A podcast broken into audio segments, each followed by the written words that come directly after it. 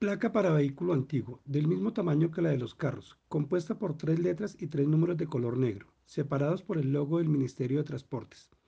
En la parte superior la palabra antiguo y en la parte inferior el nombre del municipio donde se encuentra matriculado. Estos vehículos cuando cumplen con los requisitos de la Ley 769 siguen con la misma matrícula.